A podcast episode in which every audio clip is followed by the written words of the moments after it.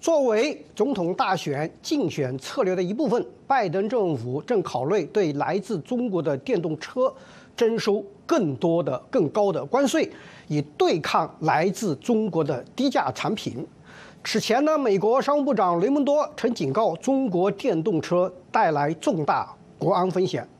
美国政府还规定，凡是含有中国电池材料的电动汽车，不能获得七千五百美元的消费者补贴。特斯拉首席执行官马斯克预测，如果没有关税或贸易壁垒，中国车企可能干翻全世界绝大多数竞争对手。中国电动车的崛起是否是北京不公平的贸易行为的结果？美国政府行为是否就是马斯克说的贸易壁垒？美国目前对策是否足以保护美国市场免受中国便宜的？电动汽车的冲击。今天呢，我们请到两位嘉宾呢，一起来关注我们上面提到的几个问题。第一位嘉宾是美国欧道明大学国际商学教授李少明博士，李博士您好。哎，小平好，呃，秦鹏先生好，呃，观众朋友们好。第二位是中国政绩观察人士秦鹏先生，秦鹏先生您好。呃，小平博士好，呃，李少明博士好，呃，观众朋友们好。那么我们都知道，就是说，从刚才的前面的这个介绍来看呢，拜登政府打算提高这个电动车的这个关税。那么我第一个问题，请问秦鹏先生，就是说啊，通过关税啊这种经济或者贸易壁垒呢，是否能挡得住啊中国的这个便宜的电动车的滚滚车龙呢？呃，我们看到呢，目前来讲，这个中国的电动车并没有大规模的进入到这个呃美国来。其实它的这个原因呢是有几个方面，一个呢，我们说美国它已经有一个非常成熟的一个品牌体系，一个这种供应体系以及售后服务的这样的一个体系。对于中国的汽车来讲，它要进入呢美国的这样的一个呃大的这种。汽车销售领域，那么它实际上是很有很大的难度的，因为首先上来的话，大家会想说你这是个什么样的一个品牌，有多少年的一个历史，你的服务各方面的售后到底怎么样子？这一点方这个方面来说呢，美国实际上是在全球的汽车产业链里边是最成熟，也是呃最最个这种公平竞争的这样的一个这种呃领域，所以呢，对中国的汽车行业来讲，它现在这种电动车并没有进入进来。所以呢，呃，我们说现在再去谈这样的一个关税壁垒，它到底能够引引引起多大的一个影响？现在呢，我觉得还是呃，可能担忧的更早一点。但是呢，作为这种政策的决策者来讲，他必须考虑，因为对中共来说呢，他的这个电动车行业的这种竞争能力还是非常强大的，呃，因为我们说在。很早的时候，他既然说中共作为一个这种呃，把刚才李少明李少明教授讲的对吧？中共把他这个一个国家作为一个超级公司来去看待，他看到了说在在整个全球的新能源呃发展的这个战略当中，那么电动车行业未来可能是取代于传统行业。另外呢，从这个行业目前来讲，在全球并没有一个非常领先的一个呃。这种供应链角度来讲，一个国家一些超级公司，所以这是一个这种崛起的一个极佳的机会。所以在这种情况下，中共在政策方面给提供了非常强有力的一个支持。同时呢，我们也看到，在中国为什么那么多的企业它具有这么强的一个这种竞争力，是因为呃马斯克他开放了很多技术。所以呢，中国的这个汽车呃行业的这种相关的这些公司，你照抄就可以了。那么这个情况下。又有巨额的这种资本涌入到这个行业，因为所有的这些企呃投资者也看到了 PVC 对吧？也看到了说，如果在这个时候抢占了这种呃一个新的领域，那么就会造成将来说呃有几家垄断，而且这一次的垄断不像在中国过去一样，它只是垄断了中国的这个某个特定的行业，而是可能在全球形成一个强大的一个垄断。所以我们就看到在电动车这个领域里边。就像跟当年的这个团呃团购一样，千家团购在竞争，这个电动车领域也是巨额的各种各样的这些公司在进行竞争，而且投入的这个资本也都是这种天量的一个资本，所以在这种情况下，它的创新能力、它的快速的产品迭代也是前所未有的。所以我们看到呢，中国的这个电动车的为什么在全球能够快速的抢占市场，是因为它的产品推出来的这个更新的速度，它的这种就这种先进性，对吧？包括它的这个产品的，比如说那个大屏幕啊，或者一些其他的很多这种很酷炫的一些功能，这个方面来讲，它确确实实是其他的这个国家的很多的这种竞争厂商没法做到的。所以在这种情况下，其实它快速的在全球是攻城略地。那么这个时候，我们说美国政府就不得不考虑去应对，怎么去应对呢？当然，他就习惯性的去拿想到了，说是通过关税这样的一个壁垒。但是这个壁垒够不够呢？这个领域的话，如何怎么去弹性布局呢？我觉得这个是一个值得讨论的一个问题。但毫无疑问来说呢，关税是可能造成这个中国呃电动车厂商未来无法或者是在中在美国没办法取得更大竞争优势的这样一个手段。呃，这个电动车的这个啊市场呢，现在呢看，刚才秦明先生说，就是中国的这个电动车还没完，没有完全打入美国市场啊，那么是一个狼来的一个警告。那么拜登总统呢，在二零二三年十一月十七号告诉美国汽车工业联合会啊，他不会让中国通过不公平的贸易行为主导电动汽车市场啊。中国决心通过不公平的贸易行为来主导电动汽车市场，但我不会让他们这么做。我向你们保证啊，这是美国总统呢在发出了这个啊要这个打狼的这个信号。另外，我们前面也介绍了这个特斯拉的这个啊这个马斯克啊他发出的警告。另外呢，一个具体的一个事实是什么呢？比亚迪现在已经遍布美国三十多个州，拿下了美国百分之八十的电动大巴市场。啊，可以说美国国内的电动大巴市场，比亚迪拥有绝对的垄断的这个优势啊。另外一个呢，一个数数字什么呢？就是说有很多啊，这个中国的公司啊，跑到墨西哥去建工厂。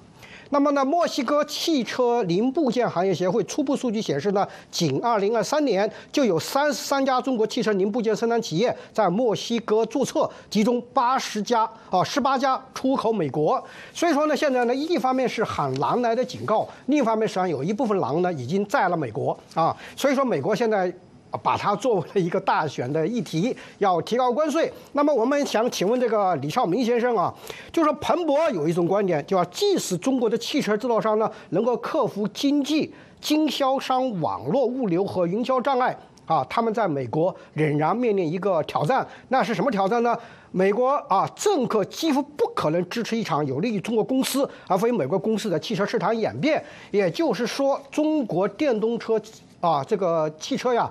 他无法跨越华盛顿的这个政客的这个门槛，那你怎么看呢？嗯，我觉得这这个呃呃，彭博讲的有点乐观啊，因为这个首先我们要知道，就是为什么我们对中国的电动车这么敏感？难道就是因为它便宜吗？便宜是好事儿啊，我们为什么？所以这就是刚才这个呃，美国商务部长一语中的，它是一个国家安全的这个。危险，但是他说的虽然一语中的，他想的很很小，他只说啊那么多的零件儿那么多的这个这个传感器，他把你资料都收集走了，这咋行啊？他还没有想到，就是说他他要告诉出美国人哈，这个美中国的电动车行业的崛起是怎么崛起的？老百姓都说哦，就是因为国家给钱了，没有那么简单。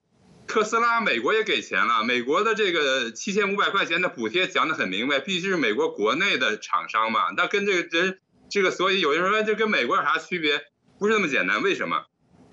就是刚才我讲的哈，这个大公司这个概念，中国它作为一个举国大公司，我给你举个小例子，这个像未来电动车现在赔着每每一辆车赔二十五万人民币在那卖，都是国家给钱，这个是这个不说，但是。你想当时这个特斯拉为什么可以进中国？那这共共产党的考虑很简单嘛，他说来了我们就学他技术，呃呃派人把他都搞清楚，果然他是做到了，然后就对他开始限制，不让这儿不让开那儿不让开，这个这所以这些举动远远超出仅仅是金钱。还举个例子，你比如说比亚迪，这中国政府明显扶持的，比亚迪如果出现了这个电池爆炸各种事故，这个人命，呃中宣部不让报。所以呢，老百姓都不知道，特斯拉有点小事儿啊，有一个小事故就大张旗鼓的报，中宣部就成了中国大公司的一个公关部门和这个市场呃呃营销部门了。你要你要技术好，国安全部给你拿技术，安全部就成了这个中国大公司的研发部门。那你这些东西，你这个别的国家根本没法做。那举个例子，你说啊，那美国中央情报局不也拿情报吗？在外国说，你想想，如果美国中央情报局拿了一个电动车的秘密情报，他给谁？他要给了特斯拉、福特、通用，马上起诉他；他要给了福特，别的也一样，他是不是可以公开？所以他根本没有任何动力去做这事儿，他也做不了。这点是很多观众不了解的，所以。这个，如果不是不不让美国老百姓知道，电动美中国的电动车虽然面临很多的门槛，还有关税可以下的很高，如果老百姓不知道这个背景，中国的电动车会这个很快就会进来。所以我觉得你要想让人家这个这个呃，能够不让美这个中国来的这种电动车把美国市场搞坏，唯一的最最根本最迫切的办法是教育，是让。是要这个媒体把这个中中国电动车的来龙去脉讲清楚，它只不过是中国举国大公司的一部分，这个模式我们不能接受，这个可能是最根本的。你想关税，现在有人不是这个把这个呃比亚迪这些车拆了吗？拆了以后他看，他就发现它的制造成本至少比美国要低百分之三十五，那就是说你至少要提高百分之三十五的关税，甚至更高的关税 才有可能。所以这，你这个真是什么？就是说治标不治本，恐怕连标都治不了。我不反对啊，是应该，但是远远不够。嗯，嗯，我们这个油管的网友啊，这个关于这个话题的反馈意见马上就来了啊。这个兰花花说啊。之所以西方发达国家电动汽车里竞争不赢中国的只是价高的，只是价低的电动汽车，原因在于中国 各种大小电动汽车制造厂呢均受中共的国家财政上的补贴啊。这个呃，Chinese perspective，他说这个事实不用讨论，你看事实就到，现在中国汽球的中国汽车全球销量是第一的，这是你认可不认可，它也是第一啊。杜三元说：“中国的电动车低价销售，毛利极低，这种流血战争最后会自食恶果。”那我们接着讨论。那么，美国之音有一个报道呢，就是说啊，就是一些汽车制造商呢和国会议员担心呢，这些补贴以及现有的关税呢，可能不足以保护美国市场免受相对便宜的中国电动汽车的影响。这也是刚才我们的李少明教授啊批评这个彭博啊，说他啊过于乐观了。那我们再看的什么事实呢？你像这个巴菲特啊，刚才啊这个刚才那个李少明教授批评啊。说这个比亚迪的崛起呢，是中国政府的扶持。但是呢，啊，中国的媒体在报道这个比亚迪崛起的时候说啊，比亚迪打入美国市场，其中少不了股神。巴菲特的这个助攻啊，所以说呢，这个可不可以说就是说，在美国有一批巴菲特这样的人在帮助这个北京啊，把这个电动市场啊带入美国啊，他们成了这个带路党。那么我最新看到这个消息也是呢，特斯拉创始人马斯克正力邀中国供应商到墨西哥。复制上海工厂在华设置的供应链，所以像哈 巴菲特啊、马斯克这些人呢，可不可以都是说让中国电动车进入美国市场的这个带路党呢？请请那个秦鹏先生。